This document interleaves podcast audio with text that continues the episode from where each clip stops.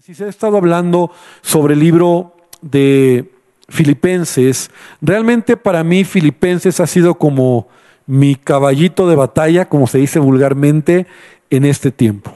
Leer este libro y releer este libro y siempre tener en mente que Pablo lo está escribiendo en un contexto peor, mucho peor del que yo estoy o del que está actualmente la iglesia, realmente me anima. Y la incertidumbre del futuro que Pablo tenía era una incertidumbre de vida o muerte, porque realmente él estaba expuesto en ese momento, ¿verdad? Él no sabía si iba a morir, lo iban a matar, lo iban a enjuiciar e iba a morir, o le iban a perdonar la vida. Yo estaba leyendo en estos días algo de eso, ¿verdad? porque he estado, te digo, tomando, leyendo eh, algunos otros libros, comentarios, y, todos sabemos que, Pablo murió, ¿verdad?, decapitado, pero un comentarista, hablando acerca de los historiadores que mencionan Pablo, de Pablo, decía que Pablo murió torturado y decapitado. Y eso me impactó, o sea, él fue torturado, él fue torturado para negar a Jesús. Seguramente antes de matarlo, lo maltrataron, lo torturaron, para intentar que él negara de la fe.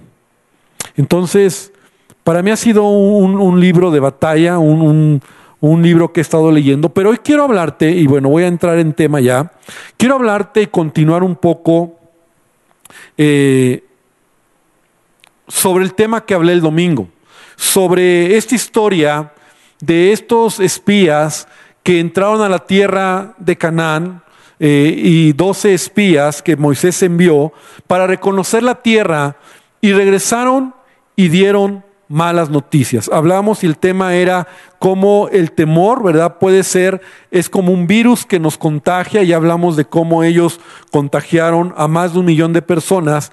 Pero hoy quiero retomar esto porque quiero hablarte algo muy práctico en esta idea de cuál debe de ser nuestra actitud nuestra manera de hablar y nuestra manera de mirar las cosas. Porque mira, en el capítulo 13 de números, volviendo a esta historia, en el versículo número 30 y 31, dice de la siguiente manera, números 13, 30 y 31, entonces Caleb hizo callar al pueblo delante de Moisés y dijo, subamos luego y tomemos posesión de ella, porque más podremos nosotros que ellos.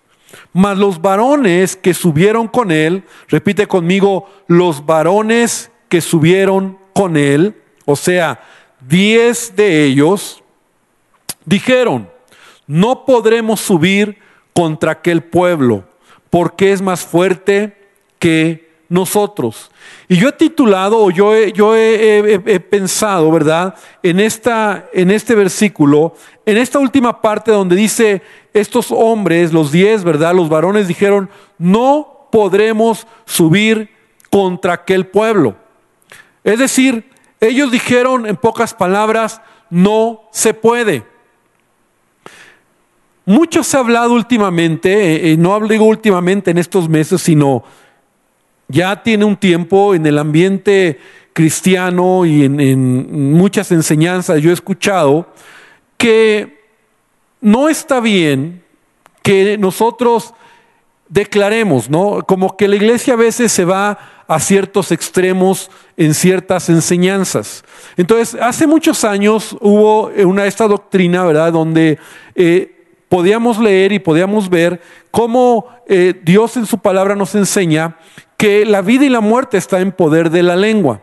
Pero esta doctrina como que se empezó a, viciar demasiado y entonces ya muchos creyentes empezaron a tomar esto como algo muy místico, ¿no? Entonces, es decir, decían, yo lo puedo hacer, todo lo puedo en Cristo, eh, declarar, e incluso algunos abusando de esta manera de pensar como esa declaración positiva, ¿no? Y de repente empezaron a surgir algunas enseñanzas, pastores que decían, no, eso no es correcto, es algo que tiene que ver con, con la psicología, con, con el, hablar, el, eh, que, que, asuntos de solo yo declaro, yo digo, eh, si puedo. Y entonces de un extremo nos fuimos al otro extremo en donde ya entonces la iglesia eh, o algunos creyentes decían, entonces ya no digo nada, porque si digo, no vaya a ser que esté en contra de lo que la palabra de Dios dice. Pero yo quiero que podamos tener mucho cuidado cuando vamos a pisar en este terreno,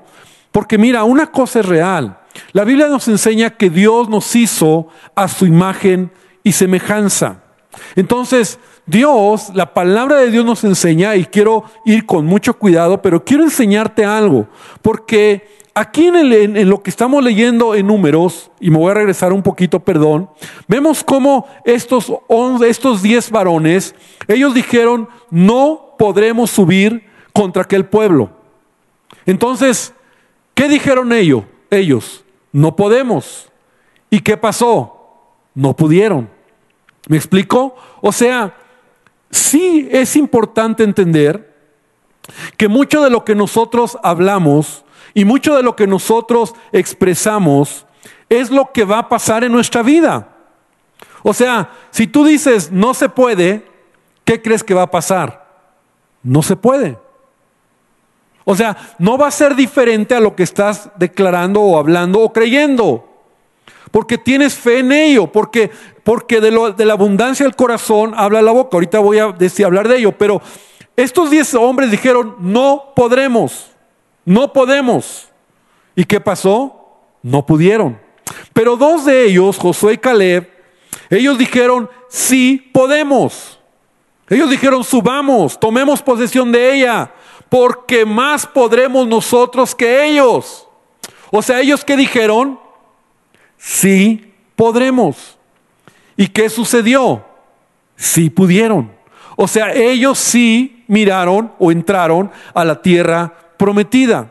Entonces, en el libro de Hebreos, en el capítulo 11, en el versículo 3, entendemos algo de, de, quién es Dios. Dice, por la fe entendemos haber sido constituido el universo por la palabra de Dios. De modo que lo que se ve fue hecho de lo que no se veía.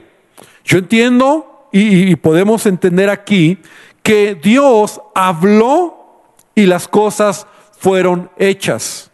Génesis en los primeros en el primer capítulo lo vemos de esa manera, cuando entonces Dios dijo, "Hágase la luz" y la luz se hizo. Entonces dice la palabra que Dios por la palabra de Dios, por lo que él habló con su boca, las cosas fueron hechas. Claro que Él es el único, Él es Dios, Él es omnipotente, por su palabra las cosas son hechas. Pero nosotros somos creación de Dios. Ahora, quiero que tengamos mucho cuidado aquí, pero Dios nos ha dado la boca para hablar. Y no solamente para comunicarnos, sino también para que a través de nuestra boca expresemos nosotros ideas, para que a través de nuestra boca podamos alimentar, ¿verdad?, nuestro corazón. Y, la semana pasada, el domingo, perdón, hablábamos cómo con la boca mucha gente infecta a otros de temor. Estos diez espías con sus palabras en minutos contagiaron a un millón de personas de temor. Y cuando tú hablas con alguien y esa persona empieza a hablar, de hecho esta semana, hermano, me encanta que si tú estás haciendo el devocional, esta semana estamos leyendo escrituras de proverbios donde a mí me ha sorprendido cómo Dios se agrada del hombre que habla palabras de verdad. Dios aborrece la mentira, Dios aborrece al que habla palabras de iniquidad, Dios aborrece, ¿verdad? Y Dios eh, hace a un lado aquel que sus palabras son palabras perversas. Entonces, Dios no nos dio la boca solamente para comunicarnos, sino que nosotros en un sentido no somos como Dios, nuestra boca no habla y crea de la nada, pero mira, estos anteojos, y vamos a verlo de esta manera, que tengo, ¿verdad? Que, que utilizo Un día alguien en su mente lo vio y alguien en su mente lo pensó y lo expresó con su boca. Las ideas se expresan. Y entonces en algún momento alguien lo, lo, sacó, lo dijo, lo expresó, lo plasmó, lo plasmó en un, en un papel, en un boceto. Y entonces las cosas que tú y yo tenemos, la tecnología que usamos, eh, el, el, sillón en donde estás sentado, la televisión que estás utilizando, ¿verdad? Hombres, mujeres que han expresado de su corazón ideas, inventos y con su boca han hablado. Ahora, nosotros podemos ver que, que, que, nuestra boca es más que solo expresar palabras. Por ejemplo, en Jeremías, ven conmigo a Jeremías capítulo número 1, Jeremías 1, versículo número 9. Me sorprende esta palabra cuando Dios está tomando a Jeremías para que él pueda hablar al pueblo de Israel como un profeta de Dios, como una voz de Dios para el pueblo. Y entonces en el primer capítulo de Jeremías, versículo desde el 7 lo voy a leer, dice, no digas soy un niño, porque a todo lo que te envíe irás tú y dirás con tu boca, ¿verdad? Obvio, todo lo que te mande. No temas delante de ellos, porque estoy contigo para librarte. Ahora, y extendió Jehová su mano y tocó mi boca. O sea, para Dios es importante lo que hablamos. y me dijo Jehová, he aquí he puesto mis palabras en tu boca. Mira que te he puesto en este día sobre naciones y sobre reinos para arrancar y destruir. Pon atención en esto. La palabra que Jeremías iba a declarar, que era la palabra de Dios, iba a tener el poder, la autoridad para arrancar y destruir. Y yo me pregunto, ¿solamente con su boca? ¿Qué tanta fuerza tiene la boca? Si algunos dicen, no, eso de lo que dices no es tan importante. Porque tus palabras tienen fuerza, tienen poder. Y debemos de tener equilibrio en esta enseñanza. Pero no nos debemos de ir con todo lo que muchos enseñan. Y entonces ahora el creyente ya no tiene una actitud o una palabra de fe. Entonces Jeremías, Dios le dice a Jeremías, te he puesto para arrancar y para destruir, para arruinar y para derribar, para edificar y para plantar. Con sus palabras. O sea, la palabra de Dios a través de Jeremías tiene el poder. La palabra tiene ese poder. Nuestras palabras pueden dirigir nuestra vida. Nuestras palabras van a dirigir nuestro camino.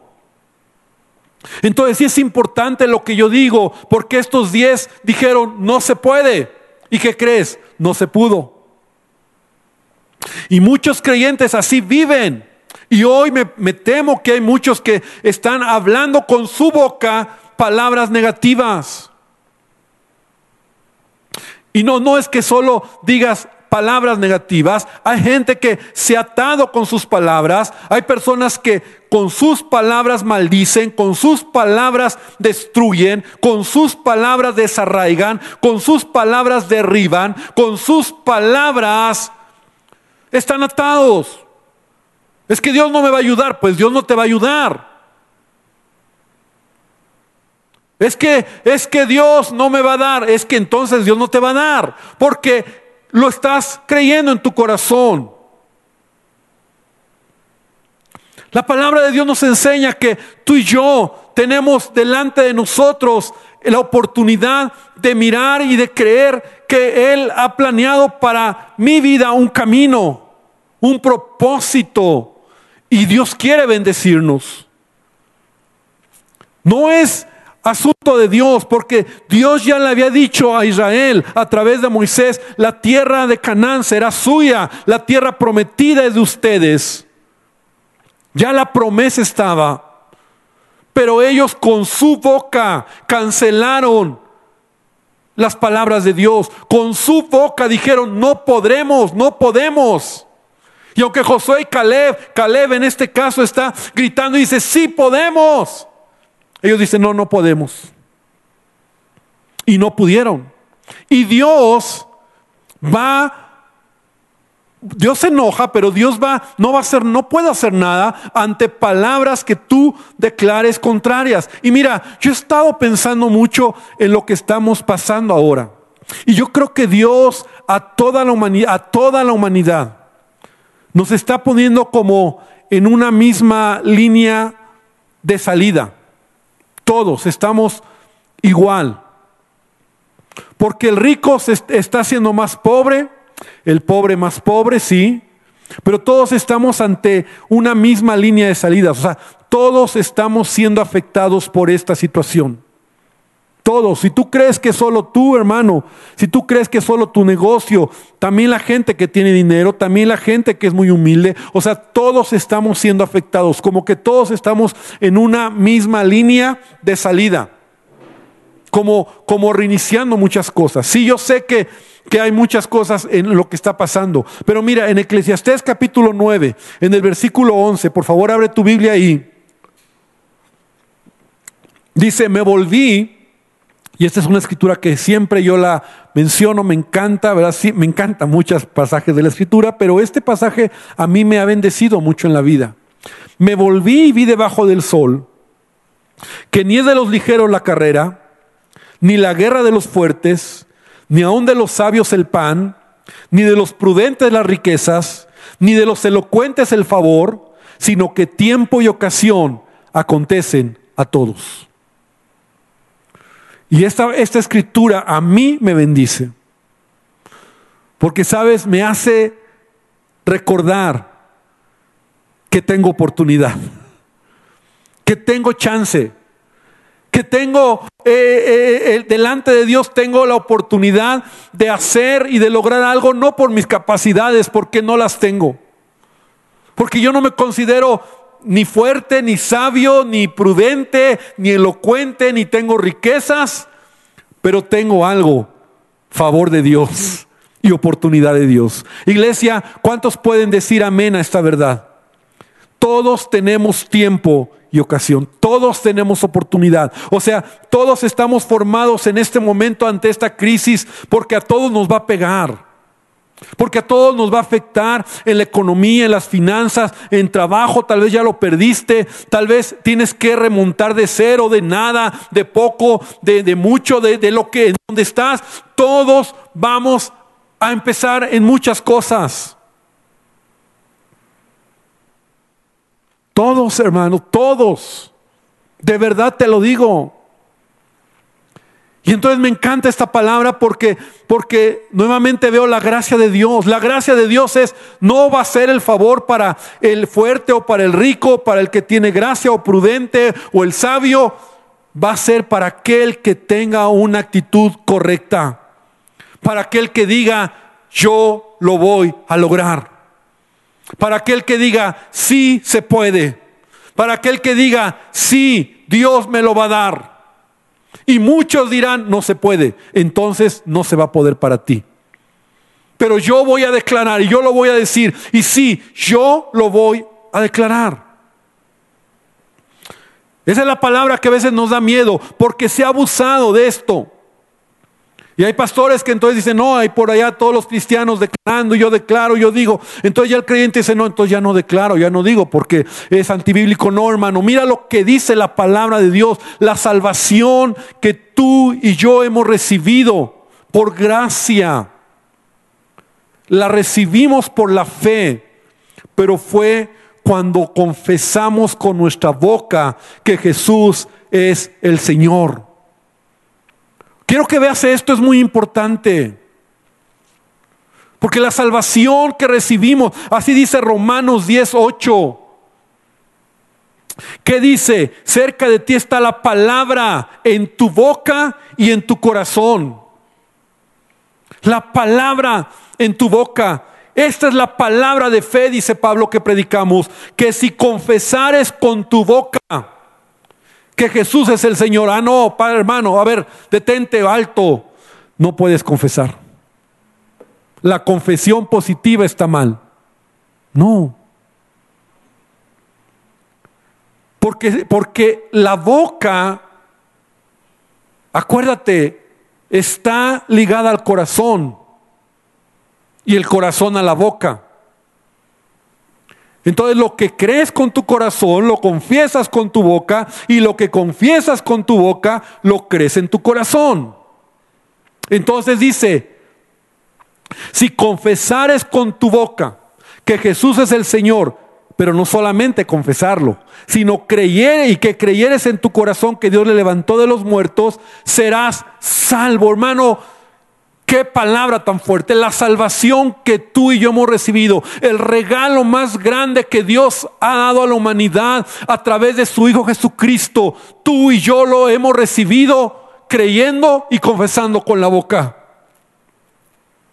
Entonces, si es importante lo que yo hablo, y sigue diciendo, porque con el corazón se cree, pero con la boca se confiesa. Entonces, ¿cómo es esto? Todos estamos en la misma línea. Todos estamos en, un proceso donde, bueno, ya hemos oído. Y el domingo te decía, sí, hay muy malas noticias. Hay muy malas noticias. La economía está mal. Hay gigantes allá afuera. La, la tierra se va a tragar a sus moradores. La economía, las finanzas, el dólar, la gasolina, el trabajo, todo está difícil. ¿Y qué vamos a hacer? Como los diez decir, no se puede. Como los diez decir es que pastores, que no se puede. Si tú dices no se puede, entonces sabes qué va a pasar. Exacto, no se puede. Pero la palabra esta tarde para ti, iglesia, y la palabra para mí también, es que yo puedo tomar las promesas de Dios y decir, sí, se puede. Ay, pastor, qué positivista es usted, qué positivo es usted. No. Entonces Caleb y Josué estaban mal. Entonces eran unos meros o unos simples que declaraban positivamente nada más. Ellos creían y lo hablaban. Entonces, la palabra nos enseña que tú y yo caminamos en esta vida por fe y no por vista. Eso ya lo hemos enseñado muchas veces. Segunda Corintios 5, 7, así lo dice Pablo. Porque por fe andamos y no por vista. Acuérdate que la realidad de mi vida, y este es un dicho que yo mismo he, inventado, o un día escribiendo lo puse, pero ya lo pongo como algo mío, ¿verdad? La realidad de mi vida no es lo que veo, es lo que creo. Y lo que creo es lo que dice la palabra de Dios. Y así he querido vivir. La realidad de mi vida no es lo que veo, es lo que creo. Y lo que creo es lo que dice la palabra de Dios.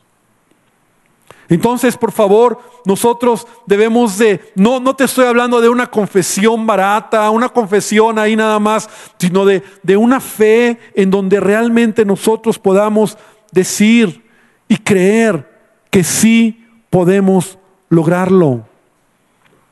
Que sí podemos, que sí Dios está con nosotros, sí allá afuera hay gigantes, sí allá afuera es difícil, eh, eh, tu trabajo, tu, la economía, en tu carrera, en todo, perdiste eh, un semestre a lo mejor, o sea, hay cosas muy complicadas, pero mira, todos estamos igual.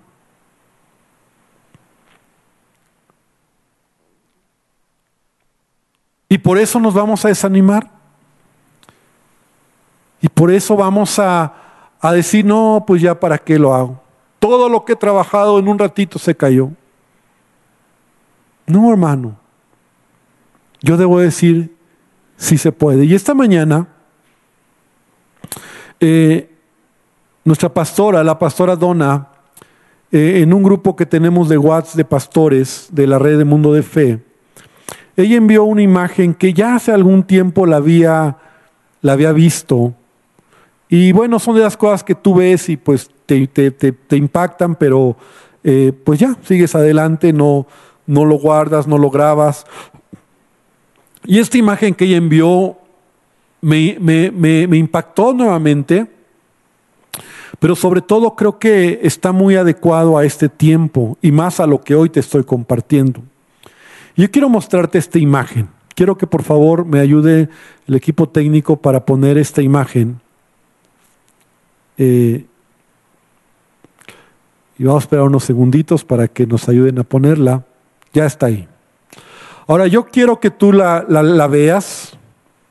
Y antes de, mirar, bueno, dice, léelo en ambos sentidos, pero yo quiero que primero leamos de normal, de arriba hacia abajo, y así, así se lee con una actitud pesimista. Dice, esta situación es insuperable, es absurdo pensar que vamos a salir de esto, tenemos que rendirnos y dejar de luchar, se equivocan quienes creen que todo este esfuerzo merecerá la pena. ¿Y a quién te recuerda estas palabras? A los diez, ¿no? A los diez que así leían, así hablaban. Esta situación es insuperable, es absurdo pensar que vamos a salir de esto, tenemos que rendirnos, hay gigantes, nos van a comer, nos van a tragar, nos van a destruir. Eh, eh, se equivocan Caleb y Josué si ustedes creen que no valió la pena y aún es eso, ¿verdad? ¿Para qué salimos de Egipto? Nos hubiéramos muerto en Egipto, al menos en Egipto había tumbas. Así piensa el pesimista. Pero mira, lo interesante de esto es, ahora vamos a leerlo de abajo hacia arriba. ¿Estás listo? Yo lo voy a leer en voz alta. Todo este esfuerzo merecerá la pena. Se equivocan quienes creen que tenemos que rendirnos y dejar de luchar. Vamos a salir de esto. Es absurdo pensar que esta situación es insuperable. ¿Te das cuenta? O sea, las mismas frases leyéndola simplemente de manera diferente. La pregunta esta tarde, iglesia, es ¿cómo estás leyendo el futuro? ¿Se puede o no se puede? ¿Qué dices? Porque si dices que no se puede, entonces no se va a poder. Si dices que sí se puede, yo estoy esta tarde para decirte, sí se va a poder. Y yo quiero leer, no quiero leer de arriba hacia abajo. Yo quiero leer de abajo hacia arriba. Yo quiero leer así la vida. Yo quiero leer así mis retos. Yo quiero leer de esa manera lo que viene por delante. Yo lo quiero leer de esa manera. Yo quiero leer la palabra, las promesas de Dios. Porque mira, la misma situación que los diez, o más bien, perdón, cambio, cambio el argumento, lo mismo que vieron los diez en la tierra de Canaán, caminaron por el mismo lugar. Los diez también lo hizo Josué y Caleb. ¿Qué, ¿Qué, hizo la diferencia en ello? ¿Por qué leyeron de manera diferente diez personas algo y dos personas lo mismo lo leyeron de manera diferente? ¿En dónde estuvo la, manera de, hacer una lectura diferente? Los dos vieron a los gigantes. Hablo ya en grupos, ¿verdad? Los dos vieron las ciudades tan fortificadas. Los dos vieron el fruto, ¿verdad? Tan enorme que había y la abundancia de la tierra. Pero la lectura, cómo se procesó en sus mentes, fue diferente. Hermano, tenemos que aprender a procesar las cosas con fe. Yo sé que muchos pastores y hay líderes que han enseñado y han dicho, no, no declares, eso es una mala mano. No, hermano, yo sí quiero hablar la palabra de Dios y yo sí puedo decir, y yo sí quiero decir como estos, diez, como estos dos, sí podemos.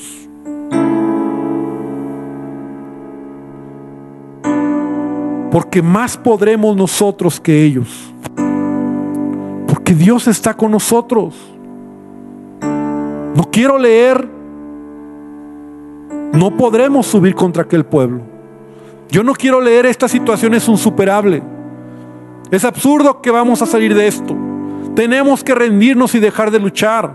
Se equivocan, que equivocan quienes creen que todo este esfuerzo merecerá la pena. Muchos le van a leer así la vida. Yo lo quiero leer al revés, de abajo hacia arriba. Y yo quiero creer. Y yo quiero tomarme las promesas de Dios. Pablo, yo me imagino que aún siendo torturado antes de morir, porque le pedían que negara a Jesús y negara su fe. Yo creo que Pablo seguía leyendo de abajo hacia arriba. Yo creo que Pablo seguía diciendo, valió la pena, valió la pena. No es pérdida, es ganancia, porque él ya lo había dicho, para mí el vivir es Cristo y el morir es ganancia. Está interesante, ¿no? La palabra que hoy traigo para ti, iglesia, sí es un poco la continuación de este domingo. Y es una palabra que quiero que tomes en tu corazón. Y es muy sencilla. ¿Se puede o no se puede? ¿Se puede o no se puede? Diez dijeron no se puede. Y no pudieron. Diez dijeron no vamos a entrar. No podemos entrar. Y no entraron. Pero dos se mantuvieron creyendo a las promesas de Dios. ¿Y sabes qué? Sí pudieron. Sí lo lograron si vieron la gracia de Dios, si vieron el favor de Dios, y hoy estoy aquí para decirte, Dios no ha cambiado. Dios todavía permanece y su palabra también. No importa la crisis que estemos pasando y que viene por delante, y que sí, viene una situación complicada, pero sabes qué, Dios está con nosotros. Dios está contigo. Dile al que está al lado, si tienes a alguien cerca de ti, sí se puede. Sí se puede. Sí se puede. No, no, no es confesión positiva, no es declaración barata, es que sí se puede, porque Dios está con nosotros. Porque yo sí veo que sí se va a poder, porque yo veo que Dios nos va a ayudar, porque yo veo que Dios va a dirigir nuestros pasos y yo te hablo desde mi, desde mi lugar como pastor en lo que Dios me ha dado y la responsabilidad que tengo y los planes y lo que viene por delante y seguir extendiendo el reino y seguir predicando. Y yo digo, sí se puede, todavía sí se puede todavía sí se puede. Lo hemos hecho y lo estamos haciendo y lo seguiremos haciendo, iglesia y las finanzas se han reducido. Eh, yo sé que hay muchos hermanos que han tenido que eh, reducir sus finanzas, eh, muchas cosas, pero aún en ello yo digo, Señor, sí se puede. Dios está con nosotros. Y Dios está contigo. Y Dios está en tu trabajo y en lo que viene por delante. Y si ya no tienes trabajo, Dios te va a ayudar. Pero por favor, no te hablo solo de una declaración sin fe. Acuérdate que sin fe es imposible agradar a Dios. No estoy hablando de algo solo hueco. No te estoy hablando de solo algo sin sentido. Te estoy hablando de una realidad. Las promesas de Dios están delante de nosotros.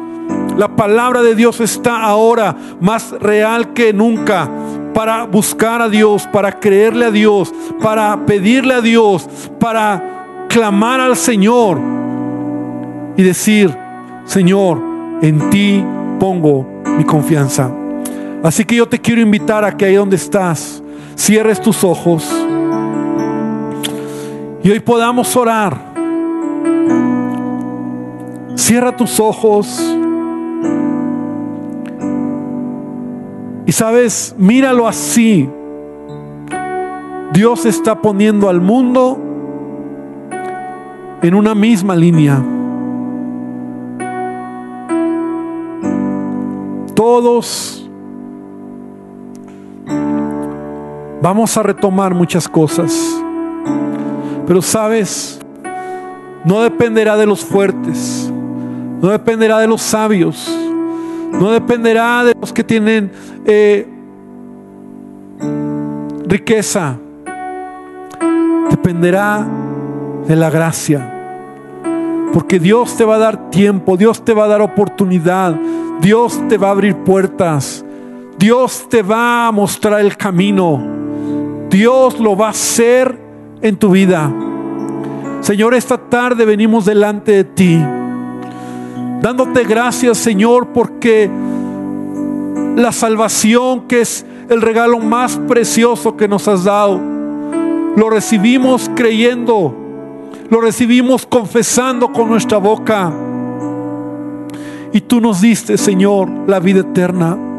Y no se trata de repetir o de, o de ser es simple, Señor, es de realmente declarar hoy y creer que sí podremos, porque en ti, Señor, lo vamos a lograr. Todo lo puedo en Cristo que me fortalece. Señor, tú eres mi ayuda. Padre, no, no, no, no estamos hablando de que tú nos vas a dar todas las riquezas o vamos a tener lo que, lo que son nuestros deseos egoístas. Pero Dios, hasta aquí tú has estado con nosotros. Y Señor, tú lo vas a hacer. Nos vas a bendecir, iglesia. Que el Señor te bendiga, que el Señor derrame su gracia sobre ti. Y Padre, que esta palabra nos ayude a ver en dónde estamos parados y cómo estamos leyendo las cosas, de arriba hacia abajo o de abajo hacia arriba. Y que podamos nosotros, que podamos, Padre, mirar las cosas como tú las miras, Señor. Gracias te damos. Gracias por tu palabra. Gracias, Señor, porque creemos en ella. Yo te pido también que hoy bendiga nuestras ofrendas que bendiga nuestros diezmos que podemos darte, Dios. Que bendigas al dador alegre.